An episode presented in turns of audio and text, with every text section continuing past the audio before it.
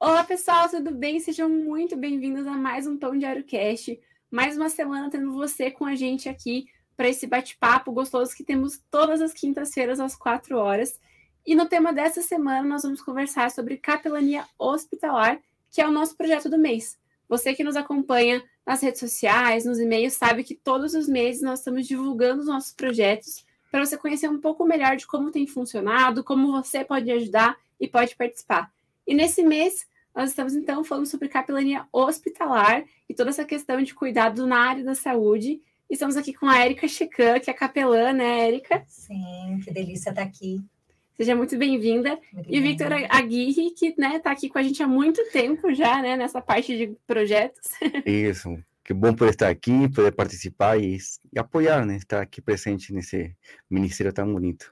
E se eu te chamar de Pipo, gente, é um. É o, é, é, o apelido interno do Victor aqui no Pão Diário, é Pipo. Então, provavelmente vou chamar de Pipo e não tem hum, problema, Fica né? tranquilo. Estamos em casa aqui, né? e lembrando, né, antes de começar o bate-papo aqui, que você pode conhecer mais sobre esse projeto e outros no nosso site pãodiario.org.br barra projetos. E nós temos vários materiais né? Daqui a pouco o Pipo vai mostrar para a gente, a gente vai conversar um pouco mais sobre isso. Mas além dos materiais distribuídos, né, para os projetos, nós temos diversos outros materiais no nosso site que você pode usar para discipulado, para projetos na sua igreja. Tem devocionais, tem livro para homens, mulheres, crianças, tem muita coisa. Então você acessa a nossa loja e conheça lá todos os recursos que nós temos para você. E também não se esqueça das nossas redes sociais. Instagram, Pão Diário Oficial, Facebook, Pão Diário Oficial YouTube Pão Diário Brasil e, é claro, o nosso site pãodiário.org. E, para a gente começar esse bate-papo, eu queria puxar uma perguntinha ali mais, mais é, individual, assim, qual testemunho de capelania hospitalar que vocês, ou vocês viveram, ou vocês ouviram de alguém, né, o Pipo da questão dos projetos aqui com o Pão Diário, uhum. o que mais tocou o coração de vocês, que vocês têm uma lembrança, assim, um carinho gostoso? Uau, que delícia falar de fato daquilo que a gente vai experimentando, né, Lana? Hum. eu acho que foi público os, os testemunhos, por vezes, a gente até tem uma questão ética, né? Tem a lei de que a gente não pode ficar expondo. E, e meu coração, ele fica sempre dividido, porque eu quero testemunhar e, ao mesmo tempo, sempre uh, preservar, né? Uhum. A identidade de cada um, enfim. Então, eu vou falar de, pelo menos, um que foi público, é, já faz cinco anos, na verdade, é, aquela experiência de ter cuidado dos gêmeos que estavam sendo é, gerados ainda. A mamãe deles teve morte encefálica declarada quando eles estavam no início ainda da gestação e eles vieram, a gestação veio a termo. Nós trabalhamos durante quatro meses, então foi um processo longo de impacto para a família, de impacto na experiência dos profissionais da saúde e de tantas pessoas da sociedade que acompanhou um pouco aquele caso da Franquiele, uma jovem né, de 21 anos que ficou durante 127 dias internada na UTI, já com a morte encefálica declarada, como eu disse, mas é, havia vida. É, os bebês, uh, Ana Vitória e também Azaf, estavam sendo gerados poder estar ali, poder perceber é, que cuidar é o nosso jeito de, de amar. é, é um marco para mim quando se fala de capelania, porque nós ocupávamos é, uma percepção ali de que morte e vida é, estavam juntas no mesmo espaço. Dentro da nossa cultura, talvez a gente tem ainda um pouco de resistência em falar sobre finitude, né, sobre morte, sobre processo de morrer, sobre vontade, um, declaração de vontade antecipada, é, algumas normativas, inclusive que hoje vêm dos cuidados paliativos, na linha de trazer dignidade nesse período. E nós vivemos isso com a Franquiele de que durante aquele período todo ela não foi considerada é, apenas como um, uma máquina, mas ela era uma pessoa.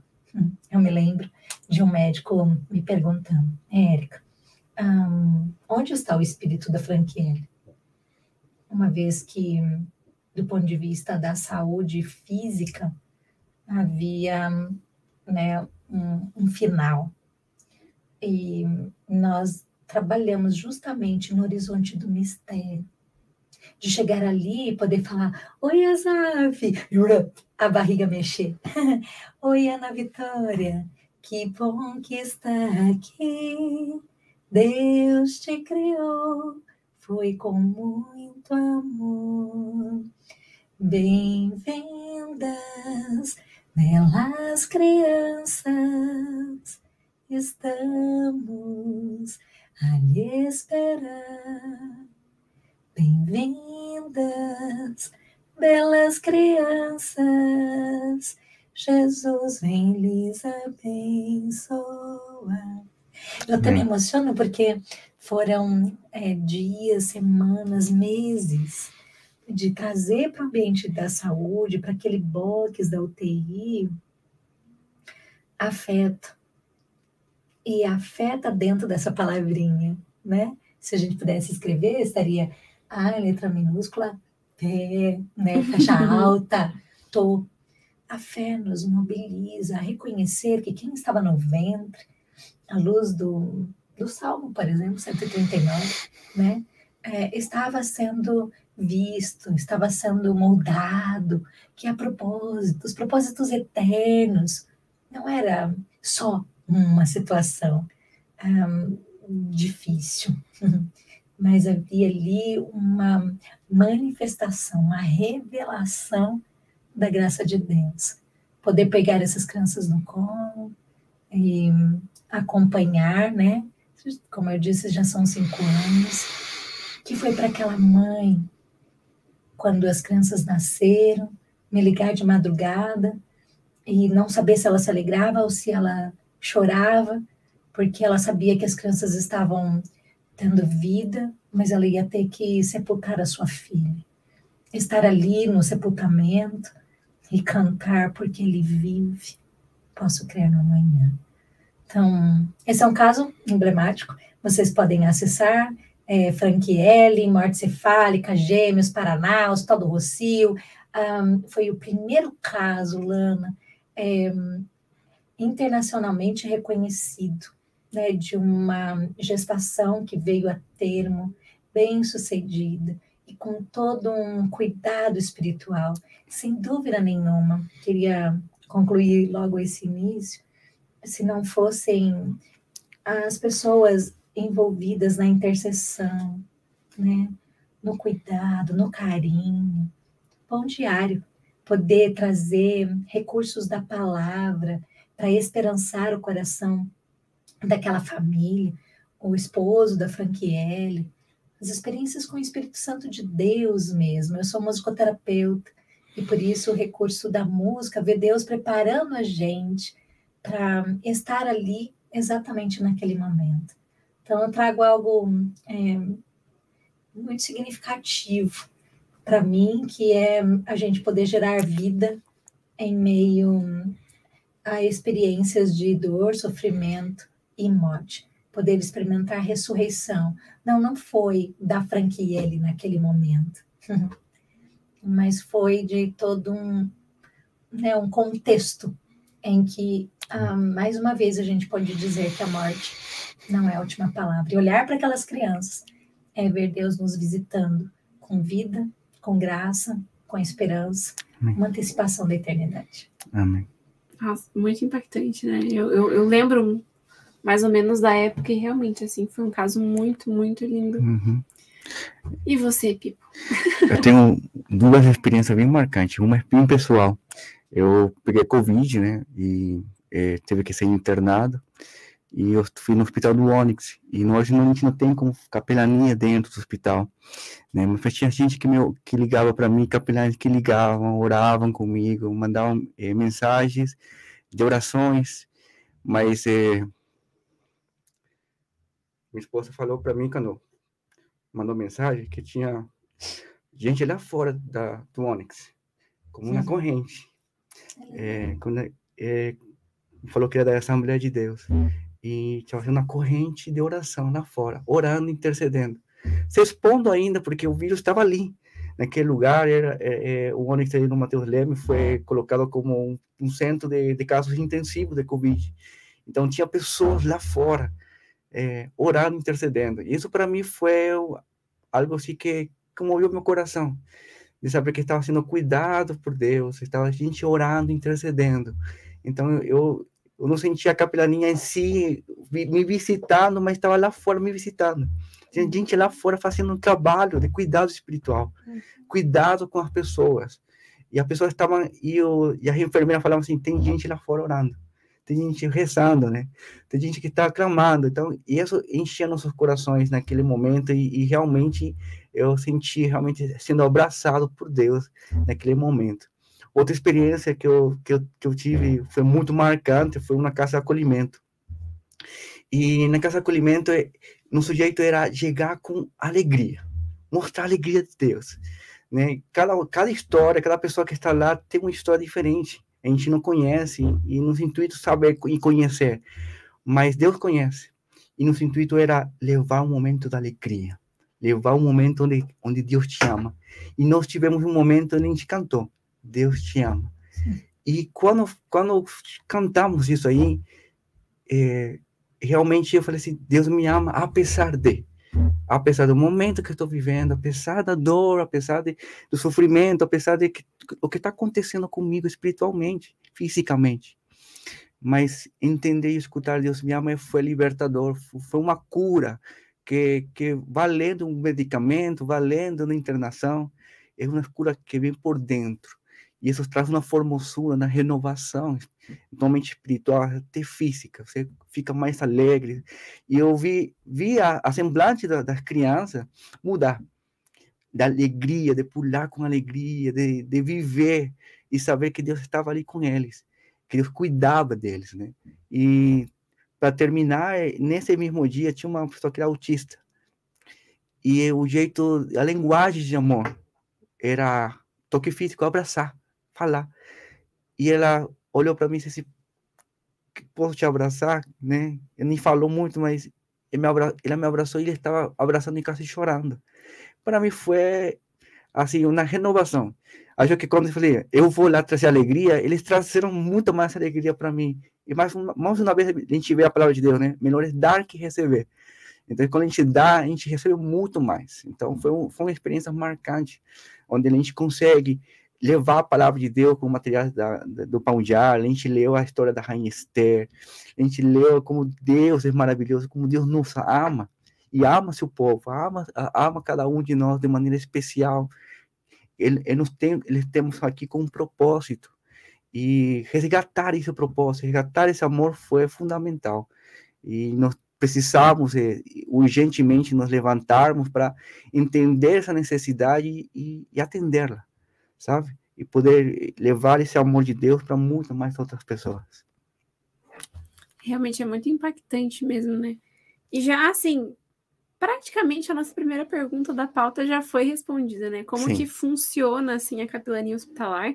Eu já queria é, já juntar falando dos impactos, né? Uhum. Então perguntar para a Érica agora, explicar rapidinho assim outras uh, talvez se tiver alguma outra questão de como funciona assim essa capelania na saúde e assim como né, o Victor acabou de falar esses impactos, assim como que você tem visto os impactos na vida daqueles que vocês têm acompanhado durante né, os processos.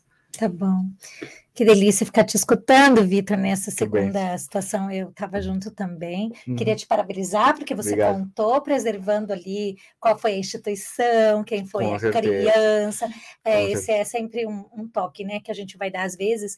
Lana, a, nós é, estamos tão envolvidos, né? E aí vai para o púlpito, e vai para o púlpito né, o nome, o endereço e etc. Opa, opa, opa. Então, também é, uhum. a sua expressão linda, queria pontuar aqui, né? De, de, ter preservado.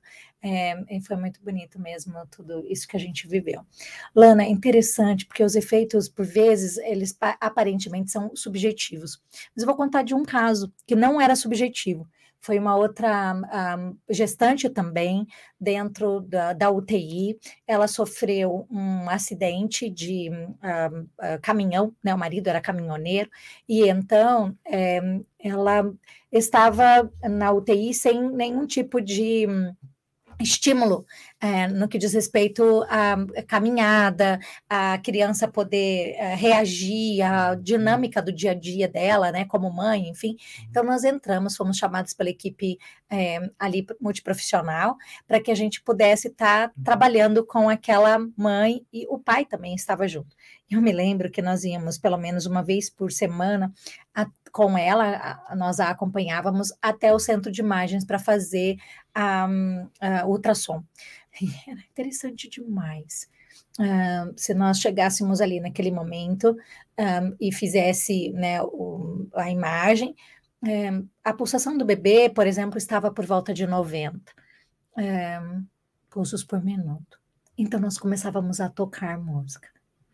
Só a, a né, influência do som, a pulsação do bebê já subia por exemplo, de 90 para 95. E então é, nós começávamos a cantar, ia subindo. Convidamos a mãe para cantar junto, foi subindo.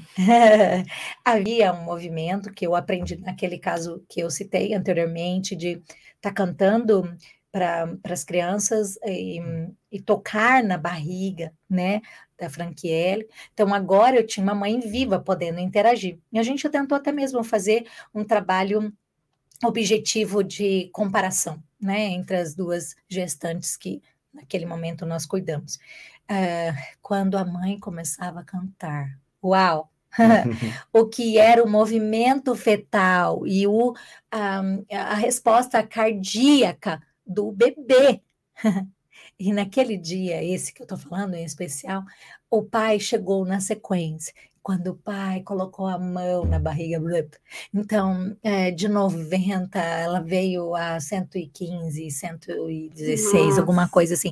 Então, havia uma resposta, né? É, é, ali de fato física, fisiológica, de saúde. Aquela criança ficaria durante quatro meses sem ter estímulo suficiente para se movimentar. E aqueles que são da área vão dizer o quanto isso um, ah, poderia vir a ter algum, algum tipo de impacto não tão saudável assim. Então, é verdade. Se você colocar aí no Google, e o Google é tão bom nisso também, é, nos dar referências de parâmetros né, mensuráveis sobre a importância da gente poder acolher espiritualmente quem está vivendo o sofrimento. Eu, eu quero trazer, ainda tentando responder esta tua pergunta tão especial, um conceito.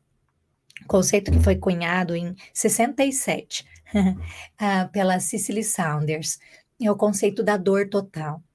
Então, ela, ela traz né, para a literatura de que é, não é exclusivamente uma dor física. É, provavelmente ah, o paciente é acolhido numa instituição de saúde a partir de uma dor física, mas a dor física não é exclusiva. Quando nós estamos vivendo algum contexto né, de ah, cuidado, nós vamos é, ter naturalmente toda a nossa dimensão humana afetada, ou seja, dor física, dor psíquica, dor é, social, dor espiritual. Então, a Cecily Saunders é, nos trouxe para uma nova maneira de enxergar a integralidade do sujeito. E isso não é nada mais, nada menos do que Gênesis. Fomos criados à imagem e semelhança de Deus, logo nós temos é, estas dimensões, e uma das dimensões do nosso ser, à luz da Imago Dei, né, da, do que a teologia vai nos oferecer, é a dimensão espiritual. Então, quando há um, uma experiência de cuidado espiritual, o todo é contemplado. Eu vou terminar com a, a fala tua, Victor. É, você disse, uau, né? Com a canção eu fui afetado. Em que dimensão? Na espiritual, ok? Só que eu fiquei mais leve, eu fiquei mais feliz, eu fiquei melhor, é, é, é, afetou meu humor, afetou minha disposição. Você acabou de falar isso, uhum. né? Por quê? Porque nós estamos acolhendo a pessoa na sua integralidade.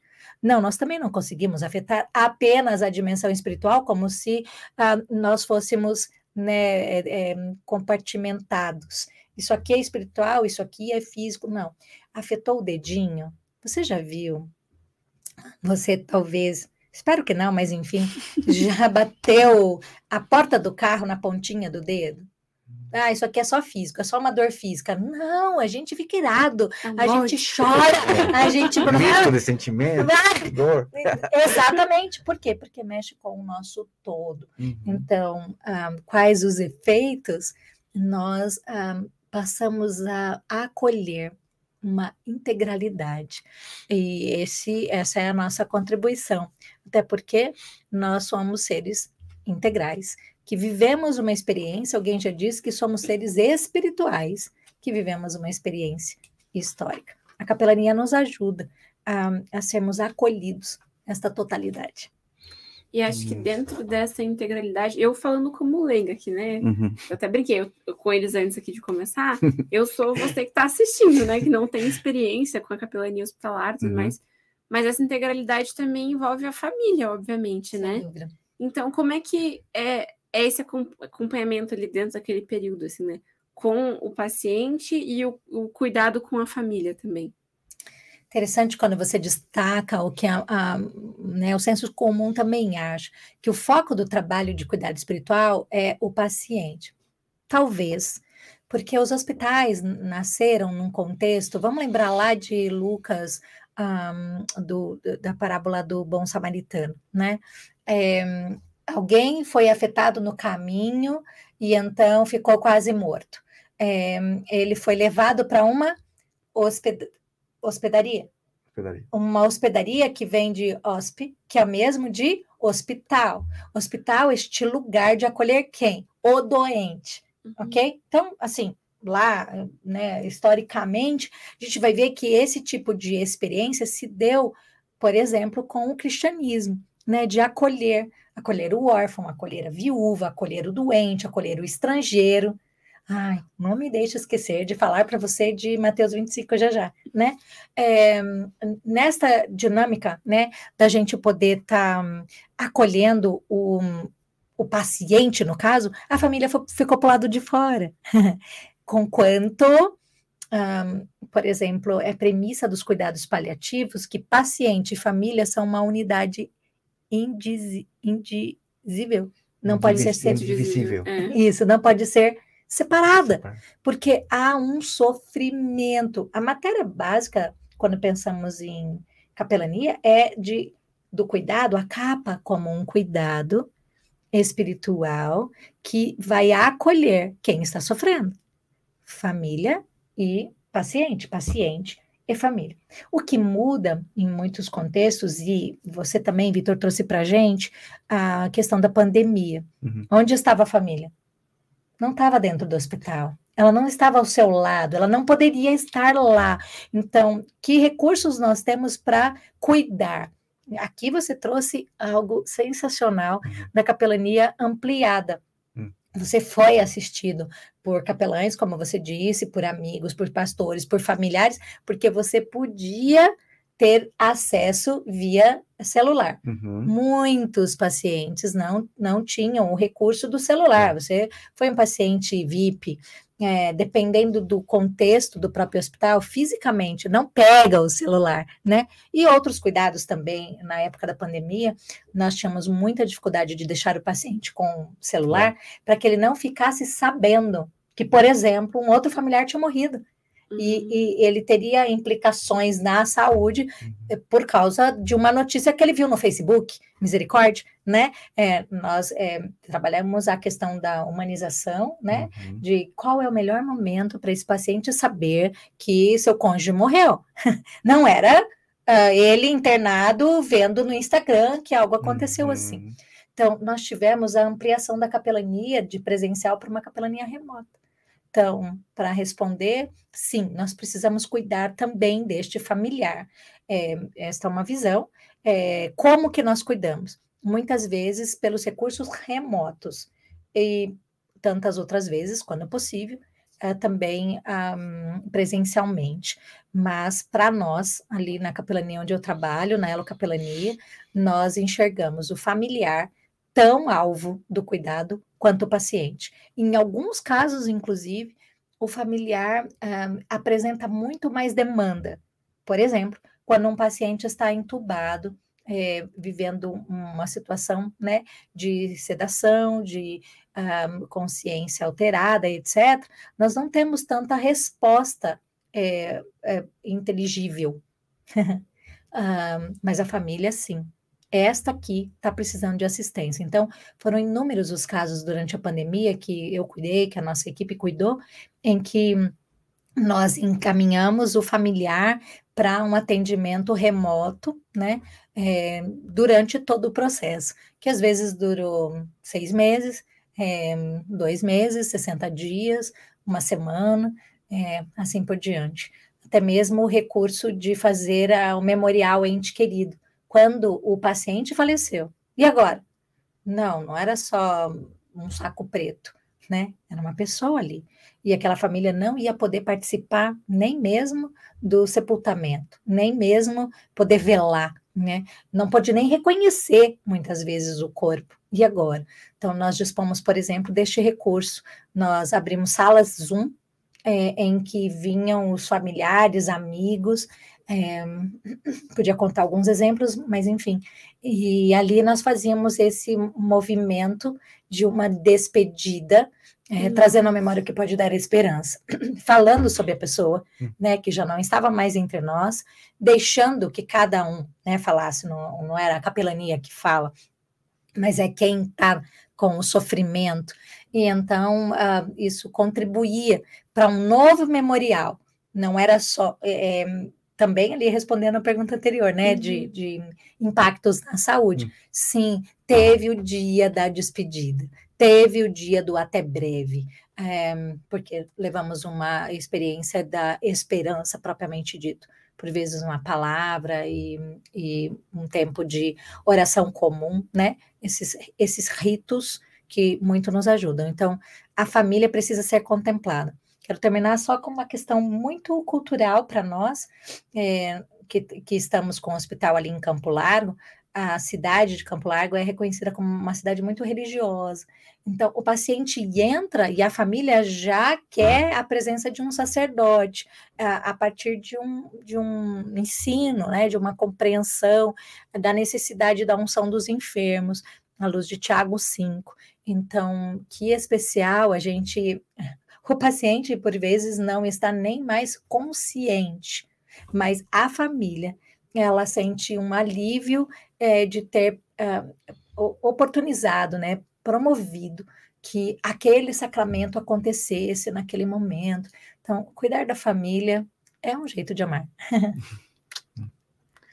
ah, e pensando assim, né, também no. Daqui a pouco a gente volta para o paciente, para a família, mas é o que me veio agora como que se prepara também os profissionais da saúde para, lógico, né, não só os capelães, que os capelães já vão né, se preparando para poder aprender a lidar com essas situações, mas como que também cuida dos profissionais da saúde, né? Eu sei que eles têm a, até a, a instrução de não se apegar, né? Porque cuidam ali de muitas pessoas, né? Então eles, eles têm que tentar conseguir separar as coisas. Mas somos humanos, né? Então acho que em algum momento, ainda mais na pandemia, principalmente, né? Deve dar um choque, deve dar um impacto. Então, como que é feito o cuidado também com os profissionais? Vou aproveitar para não ficar falando tanto. Victor, apresenta esse material, material maravilhoso para os profissionais, que foi uh, desenvolvido durante a pandemia, uhum. e aí eu conto algumas experiências nossas também.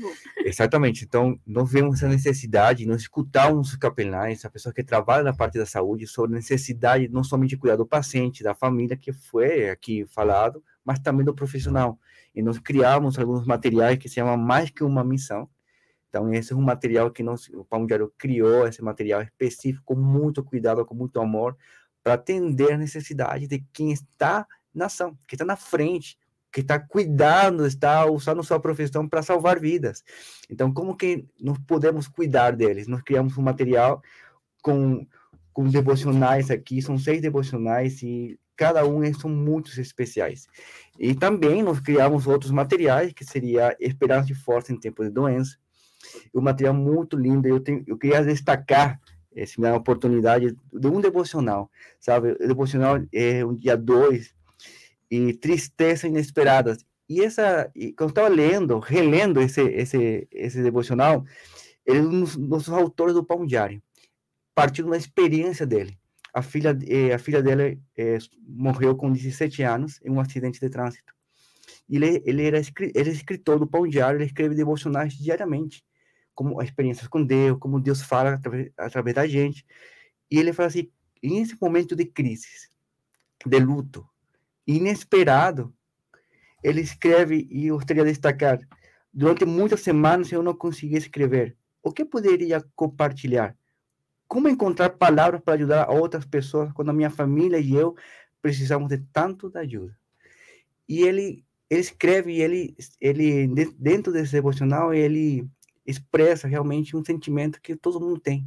Quando a gente passa por, por momentos difíceis em nossas vidas, momentos que a gente é inesperado, doenças inesperadas, é, é, falecimento de alguém querido, alguém parte, é, coisa que a gente vive no dia a dia, um, diagnóstico sobre uma doença inexistente que veio e que pode ser terminal para você.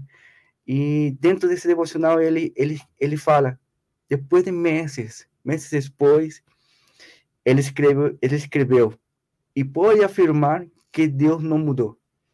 Ele continua sendo o Pai Celestial amoroso.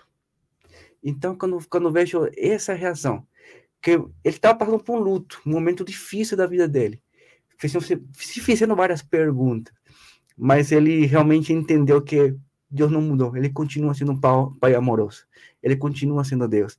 Então, são uns devocionais que a gente criou e com certeza chegou a corações e a pessoas, não somente profissionais da saúde, familiares, como paciente, entender que, apesar da, da dificuldade, tem um devocional, tem alguém que já passou as mesmas lutas, que passou os mesmos problemas ou parecidos, e ele pode falar: Deus continua sendo amoroso, Deus está aqui. E ver isso personificado com o capelão, com alguém que está ali perguntando, orando, dando ânimo, falando sobre espiritualidade. Eu acredito que esses materiais são uma bênção de Deus e não somente eles, tem ah, outro aqui que a Erika gosta. Que é, Erika, eu vou falar para você. É. Esse para você, para você destacar, porque ele gosta disso. Já veio comprar vários desses aqui. É suporte diário, tá? É um devocional anual junto com o Médico de Cristo. Mais de 26 pessoas, 26 países, né, envolvidos nesse devocional. E esse é um, um instrumento a mais, né? Que a gente tem, assim, de profissionais para profissionais, assim, uma coisa personalizada, pessoas que estão passando por isso e que estão escrevendo realmente é, partindo da experiência.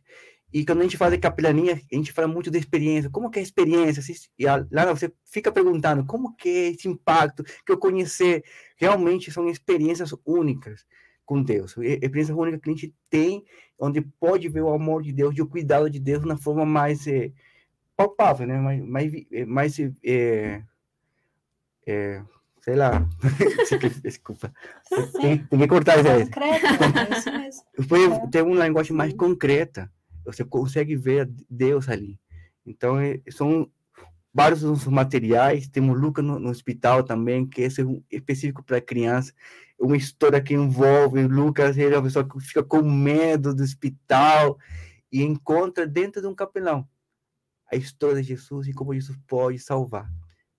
Ele, ele entrega a sua vida para Jesus. Então, assim, ele entende, ele conhece Deus naquele momento. Então, assim, são diferentes momentos. Tem pessoas que têm experiência que, meio da doença, ele conheceu a Deus, ou ele entendeu que Deus está falando com ele entendeu e sentiu a Deus no seu coração, no meio do momento, através de uma oração. Então, são experiências muito lindas e são bem marcantes. E nós, do Pão de a gente se força, graças a vocês, os capelães, que falam da necessidade, falam que precisamos de alguma coisa, nem precisa, precisamos fazer alguma coisa para os profissionais, a gente precisa um devocional para os doutores, para, para pessoas que têm um conhecimento maior. A gente precisa, a gente vai avançando, a gente vai criando a partir da necessidade. E isso, isso nos impulsa mais como ministério, né? E, e eu, como parte de coordenação de projeto, eu vejo a necessidade, eu vejo a fala e consigo entender melhor quais que são as necessidades para nós, para nós como ministério criar esses recursos bíblicos para eles continuar sendo assertivos no seu trabalho. Ele continuar sendo bênção, canal de bênção, de material que realmente seja algo específico para eles poder chegar e falar uma palavra que estão precisando. Por isso que nós nos esforçamos tanto e, e, e nós, nós somos incansáveis nisso, de poder ser colaboradores, apoiadores e parceiros de diferentes tipos de capelanias, não somente hospitalar, saúde, mas que entendemos a necessidade, que é nossa missão. Fazer que, que a palavra de Deus seja compreensível e acessível a todos.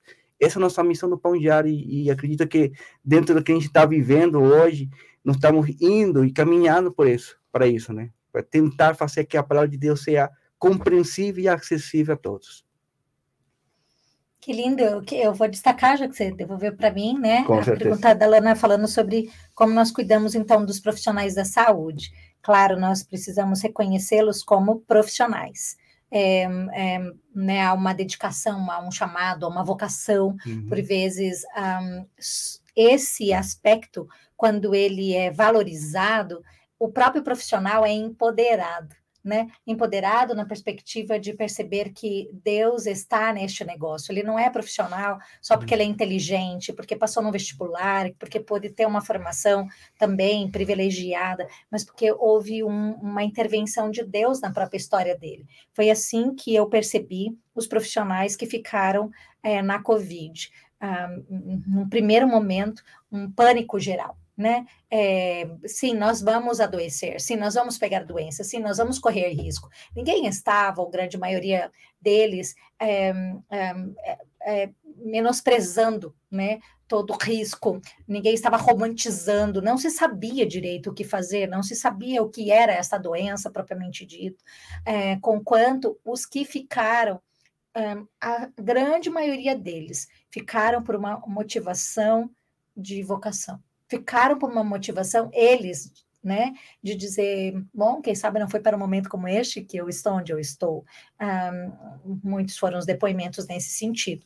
E aí, como fortalecê-los naquele período? Se já havia um, um, uma identificação vocacional, já havia então uma abertura para dizer Deus está aqui, né? Deus tem a ver com essa experiência aqui, tem um propósito de Deus aqui para cuidar.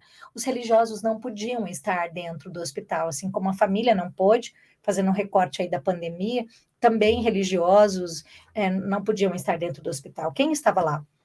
Era o profissional da saúde. Então, recursos como este daqui, mas uh, a grande maioria que pôde traduzir a palavra como você trouxe, a partir de podcast como esse que você está fazendo, ou de outros um, um, áudios que foram transmitidos por WhatsApp, ou enfim, as mídias sociais de modo geral, elas foram ferramentas que nunca substituem né, uma presença física, conquanto são ferramentas que podem sinalizar que eles não estão sós. No nosso caso, nós temos é, buscado também conhecer qual é a demanda desse profissional. E me parece que um jeito assertivo é escutá-los, né? É saber com eles o que é. Como você disse, Lana, é, durante o processo de formação do profissional, por vezes a, aquilo que é mais peculiar, que é humano, né? Você disse a necessidade de um distanciamento, até para dar conta. E eu vivi isso né, lá. Nós ofertamos no primeiro momento a assistência é, remota. Foi fantástico. É, cada um que, que se dispôs, assinou, que queria esse tipo de serviço. Então, nós tínhamos é, os nossos voluntários, na verdade, agentes de capelania que estavam fazendo o trabalho voluntário. Eu queria deixar isso claro: o, o ser voluntário ou ser remunerado é uma questão de vínculo, de dedicação de tempo com quanto a especificidade de competência para agir no cuidado, ela é a mesma, né? A mãe não recebe para cuidar do seu filho, mas ela precisa ter competência para cuidar do seu filho, o pai, e a gente vai aprendendo isso. É, seria muito bom. Hoje nós já temos as escolas de pais, né, para aprender em outras fases da vida também como sermos cuidadores melhores. É, mas não envolve vínculo remunerado, né, é, remunerativo. Também, quando pensamos em pessoas em situação de uh, saúde, um, o vínculo pode ser voluntário, mas a competência para fazer, a exigência é a mesma. O que vai mudar muitas vezes do vínculo para remuneração é a dedicação de tempo. É, tem aqueles que trabalham 44 horas, tem aqueles hum, como capelania, é, tem aqueles que trabalham apenas numa doação de 3 a 5 horas por semana. Isso, a nossa lei brasileira, inclusive, vai dar dignidade. Não dá para ter um voluntário que trabalha 44 horas, isso não é voluntário, né? Nós não podemos é, simplesmente desprezar né, o valor dessa dedicação de tempo. Então, para dizer que muitos dos, dos, agentes de capelania com vínculo é, de voluntariado, eles se dispuseram a assistir profissionais durante a Covid e esse movimento continua. Uma coisa linda que aconteceu das igrejas. Eu acredito, quero deixar isso para vocês que estão nos vendo. Um, parece que antes da pandemia, por vezes nós tínhamos até mesmo um enfrentamento com um, uma declaração clínica exemplo. Um, este, esta doença, né, nós não temos mais tratamento para esta doença. Assim é que aquele paciente é, era configurado dentro do cenário da saúde como um paciente em cuidados paliativos. Uma doença que ameaça a continuidade de vida e que não tem tratamento para essa doença. Um, a grande maioria são doenças oncológicas, doenças demenciais, etc. Um, mas na igreja, no círculo de oração, etc., nós não aceitamos essa palavra. Nós falamos, não, Deus é o médico dos médicos, e embora o profissional que estudou, que está ali cuidando, que está presente, tenha uma clareza, nós não aceitamos. Na pandemia, parece que isso diminuiu, porque nós começamos a orar pelo profissional. Nós começamos essa técnica e profissional. É, isso mudou. Isso mudou. É, justamente pela nossa postura de enxergar que Deus estava ali através do profissional. É porque a gente crê em Deus que a gente se submete a tratamento. se você não crê, por que você vai se submeter a tratamentos? Né? Então, o nosso profissional passou a ser valorizado seja com os, uh, os aplausos oito horas da noite, com as vigílias de oração ao redor do hospital, eles estavam orando por profissionais da saúde também, por pacientes, familiares, mas o profissional entrou e ele não pode mais sair deste lugar. Este lugar é um lugar de honra, mas é também um lugar de fortalecimento, porque, como você disse, ele é humano, é, não é fácil estar no lugar do profissional, há muitas renúncias, é, e também os ganhos é, que alguns entendem é, que são financeiros, é ilusão. Um profissional como uh, um enfermeiro, por exemplo, você, eu, eu gosto de citar a Madre Teresa de Calcutá, alguém perguntou para ela é, quanto que ela. Alguém disse que não faria o que ela fazia nem por um milhão de dólares. E ela disse: Eu também não. Eu também não, né? É, nenhum daqueles que estamos na esfera do cuidado, a motivação deve ser exclusivamente financeira, porque nós estamos entregando a vida, é a nossa vida. É, por isso, muitos dos que lá ficaram ficaram com essa compreensão da vocação. E o cuidado, então, do profissional se dá em ele perceber que ele não é o responsável final. Porque durante uh, o processo formativo, ele tem um, um princípio: salvar vidas. Vou falar de novo: salvar vidas. Muitos de nós cristãos evangélicos nos sentimos é, comprometidos com esta mesma causa, não é? Salvar vidas. Spurgeon vai dizer assim: que uma pessoa de fé leva almas até o céu. É o princípio do salvar vidas. Mas uma pessoa com uma fé mais robusta, ela traz o céu às almas, traz o céu às pessoas. Nós, enquanto profissionais da saúde e capelães, temos como propósito trazer o céu. E é por isso que Deus está ali presente. E aquele profissional não é é, o responsável final. Ele viveu muitas crises, porque atestar três, quatro, cinco óbitos por dia é como se fosse uma declaração de incompetência, de ineficiência. Você, a sua técnica, a sua tecnologia, a sua. Um, né, não dá conta, a sua clínica não está dando conta. Ah, como eu vi profissional chorando. Como eu vi profissional chorando. E então foi oportuno uma nova conversão, de conexão com aquele que também, olha que interessante, Jesus é um Deus que morre. Não é maravilhoso isso? Ele é o Deus que salva, que cura, mas é um Deus que morre para poder vencer todas essas dimensões de morte aqui por toda a eternidade. Então nós também podemos perceber que em situações como essas aí que nós estamos conversando na saúde, nós vamos mais fundo no mistério do reino de Deus. Para mim, Érica, para não ficar né, fora da casinha, eu posso testemunhar que o Espírito Santo de Deus não estava em isolamento social. Posso testemunhar que quando o profissional da saúde estava cuidando, é, eles podiam experimentar o que o salmista revelou no Salmo 41, 3. O Senhor cuidou de mim da doença até a recuperação, o Senhor afofou a minha cama. Quem afofa a cama é o profissional da saúde. Porque ali, no original, quer dizer, você trocou a minha roupa de cama, você me deixou limpo, você me purificou. Quem está ali? Deus, através do próprio profissional da saúde. Nós fazemos um, um né, uma, uma integração, então, agora. E aí, fortalecer o profissional da saúde é fundamental, porque ele também é um ser humano. É, nós temos momentos, sim, de acolhimento do profissional da saúde, que pode acontecer de modo individual, que pode acontecer coletivamente e pode acontecer também nos memoriais de fé.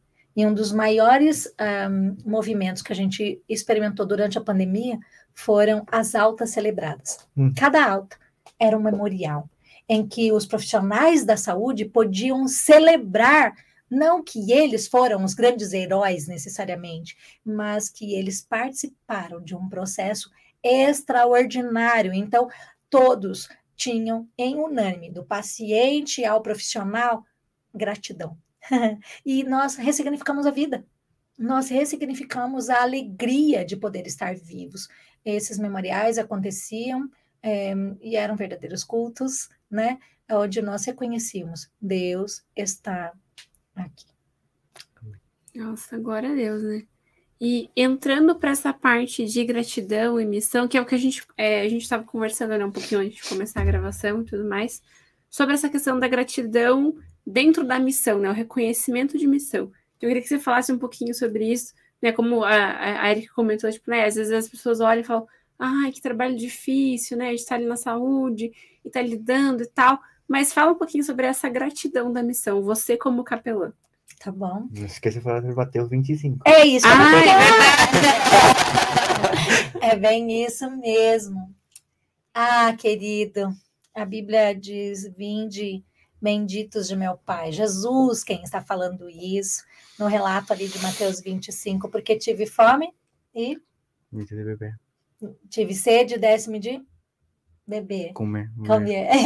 Eu troquei, tá? Vamos de novo, vamos de novo. Porque eu tive fome e deste-me de? De comer. Tive sede e deste-me de? Beber. Estava nu e vocês me vestiram, né? Estive estrangeiro e vocês me acolheram. Estive... Um, um, um, é, estive preso. preso. e vocês me visitaram, estive doente. E aí há duas versões que eu gosto muito. Uma é vocês me visitaram. Uhum. Tem um movimento, vocês foram até onde eu estava. Vocês se importaram comigo. Quem está falando é Jesus. Ou, numa outra versão, vocês cuidaram de mim. As duas se, né, se complementam, né? Complementariedade. O serviço de capelania é a sinalização é, de que Deus, em Cristo, se identifica com quem está sofrendo. É porque quando nós não temos isso muito claro, nós ficamos numa posição de vantagem. Você está doente e você é um coitado e eu sou o maravilhoso que vou até você e vou prover né, algo que você precisa. E, e essa postura, além de, de ser uma postura é, muito orgulhosa, muito autossuficiente, ela não é bem-vinda no contexto do sofrimento, porque uma visita ela não é, é uma experiência de pregação, ela não é uma experiência de exposição bíblica, ela não é uma experiência de evangelismo agressivo. Ah, ah. Jesus precisava, até cruzei minhas mãos, Jesus precisava é, ser é, visitado com um plano de salvação? Não. Eu, eu, não quero questionar os nossos recursos, né? Mas dizer que ele se identifica com quem está ali. E porque ele se identifica com quem está, ele, né, está vivendo essa situação, por assim dizer, Jesus, eu também quero me identificar o texto vem trazendo uma lógica. Estive com fome, vocês me deram de comer. Frio, me assistiram. Doente, olha como seria ótimo nós escutarmos Jesus dizer. E vocês me curaram. nós não temos como premissa a cura física neste texto. Nós temos como reconhecimento. Vocês estavam presentes. Vocês estavam comigo. Eu não estava sozinho. Bom, Davi falou isso lá no Salmo 23, né? Ainda que eu passe pelo vale da sombra da morte, tu estás comigo. Nós, na área do cuidado espiritual, sinalizamos a presença de Jesus. Nós, isso é sagrado, Guri. Isso é sagrado entrar num, no ambiente e falar: Jesus está aqui, ele chegou antes e vai embora depois. Como assim vai embora depois? Uhum. Jesus fica o tempo inteiro. Isso nos faz ter um outro tipo de postura, né? Uma postura de perceber o que Deus está fazendo. No texto, Jesus diz: Vinde benditos de meu Pai. parece que há um, um convite. E ali ele está falando sobre eternidade mesmo. Para mim, para você, para todos nós. Ali está tendo um julgamento às nações. Meu sentimento é que Jesus diz assim: Ei, brasileiros, vocês são bem-vindos, porque quando é, os seus contemporâneos, falando brasileiro por causa da nossa, porque moramos aqui, e você é brasileiro nesse sentido. uh, pensando nas nações, mas pensando na, na, diversidade étnica e tudo mais. É vinde, eu tenho uma festa para vocês. Eu quero me alegrar com vocês, porque era assim que eu via celebrações das altas. O paciente saía e ele estava se alegrando. E ele queria que a gente participasse daquilo. Tantos são os que dizem: Ei, você pode ir lá na minha casa, eu queria te oferecer um churrasco. Será que vocês podem ir lá para a gente comer um pinhão? Né? Estamos aqui no Paraná. É, há um sentimento de gratuidade, de nos colocar reunidos ao redor da mesa, de dizer: Você foi família comigo, porque você foi família comigo. Dá para ir comer o macarrão com a bolonhesa né, no domingo? Ah, Jesus faz isso também. Ele diz: Olha é, vocês serão, é, de fato, um, contemplados. E aí, de novo, é um, um convite que fala de né, eternidade, mas quando alguém nos chama para comer o pinhão, é, o reino de Deus se manifesta também. Eu não sei se eu consegui expressar, mas cuidar daqueles que estão vivendo situações de saúde, Deus paga a conta. Ele é aquele que prepara diante de nós a mesa. Ele é o provedor. Ele celebra. ele lembra quem nós somos. Gente do bem. Ele nos chama de benditos, benditas. E eu sei que esse podcast é, quer reconhecer que você é bendito, que você é bendita, porque um, o Senhor assim tem chamado a sua igreja. Que bênção, né, gente? E né, nós temos aqui como, como pão diário vários projetos parceiros, né, Victor? Sim. E como que você vê essa gratificação? Assim, nós recebemos vários reportes, uhum. relatórios tal. O que vocês têm recebido, assim, de desses relatos uhum. dos projetos que estão fazendo a missão e estão felizes com isso? Assim, como que tem sido essa, essa troca de experiência entre projeto e ministério? Esse troca é bem interessante, porque a gente recebe tanto testemunhos lindos como necessidade é, deles. Olha, preciso material, preciso é, um material específico, o que, que vocês têm de novo?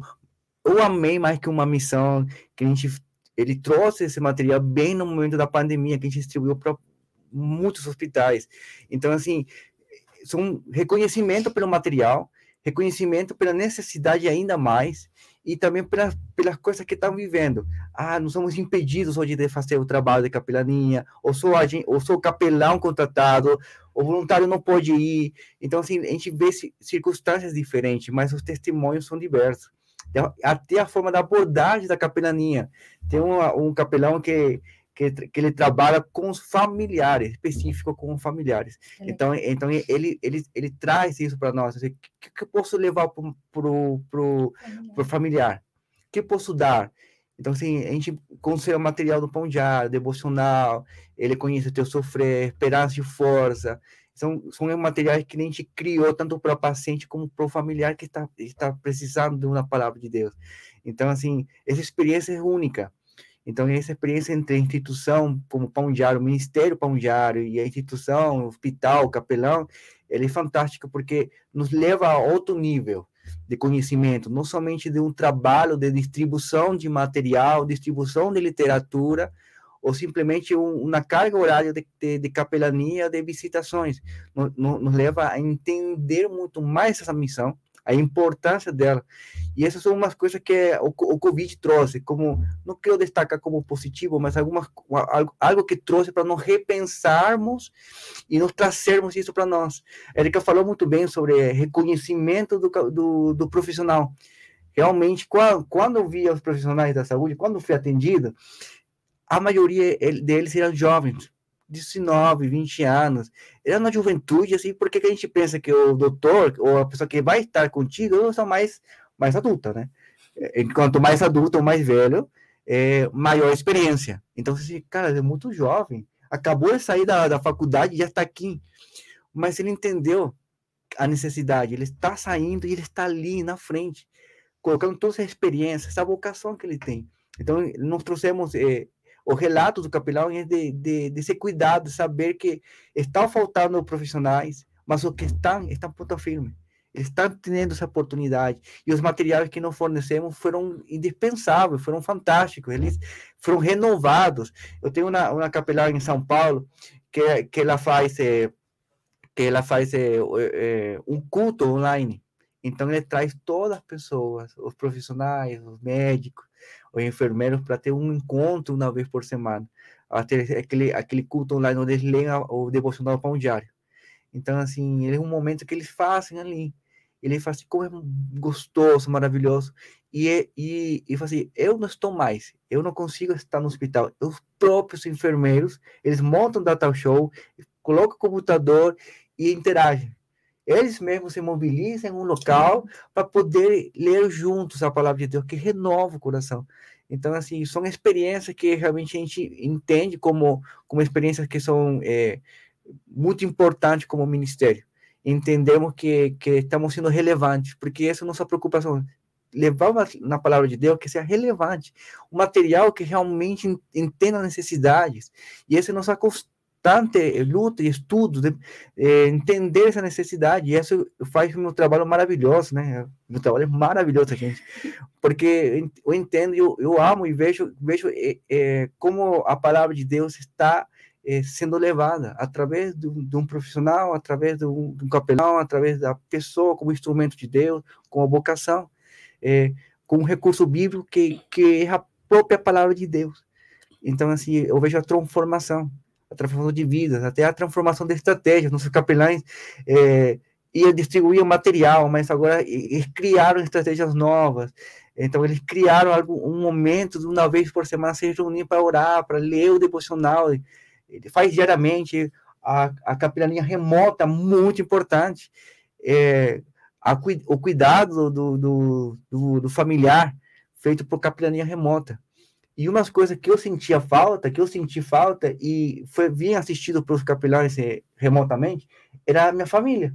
Como que eu vou falar para minha família? Eu estou doente, eu estou sendo cuidado ali mas e minha família?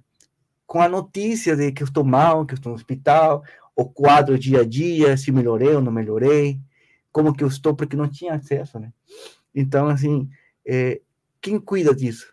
Através da capelania remota, através do profissional, do capelão, tem esse, esse cuidado, que acredito que, que essa experiência, testemunhos, tem sido muito, muito gostoso de poder ouvir, de ver, como, como o agir de Deus teve em, em, esse tempo de pandemia que a gente ainda está no final, mas a gente está vendo como Deus está, nos preparou e nos está preparado para nós estarmos em um momento de hoje com, com materiais, com recursos bíblicos e com capacidade de experiência em Deus que possam ser relevantes para os outros.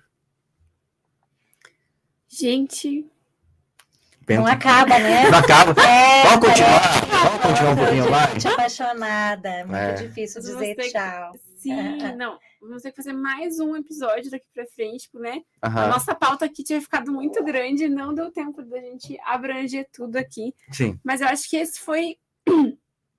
acho que cumprimos o objetivo de hoje, uhum. né? Que é de passar para você que está nos acompanhando, que está conhecendo o ministério ou que já conhece, essa importância da capelania, né? Não só questões práticas, ou ah, eu quero. Né? Mas para entender mesmo como que funciona e todo esse movimento de missão e de gratidão. Então, se você quer conhecer é, quais projetos já fizeram parte, o que a gente está mais é, em, em, parceria agora, você pode acessar o nosso site pãodiário.org.br barra projetos barra hospitalar.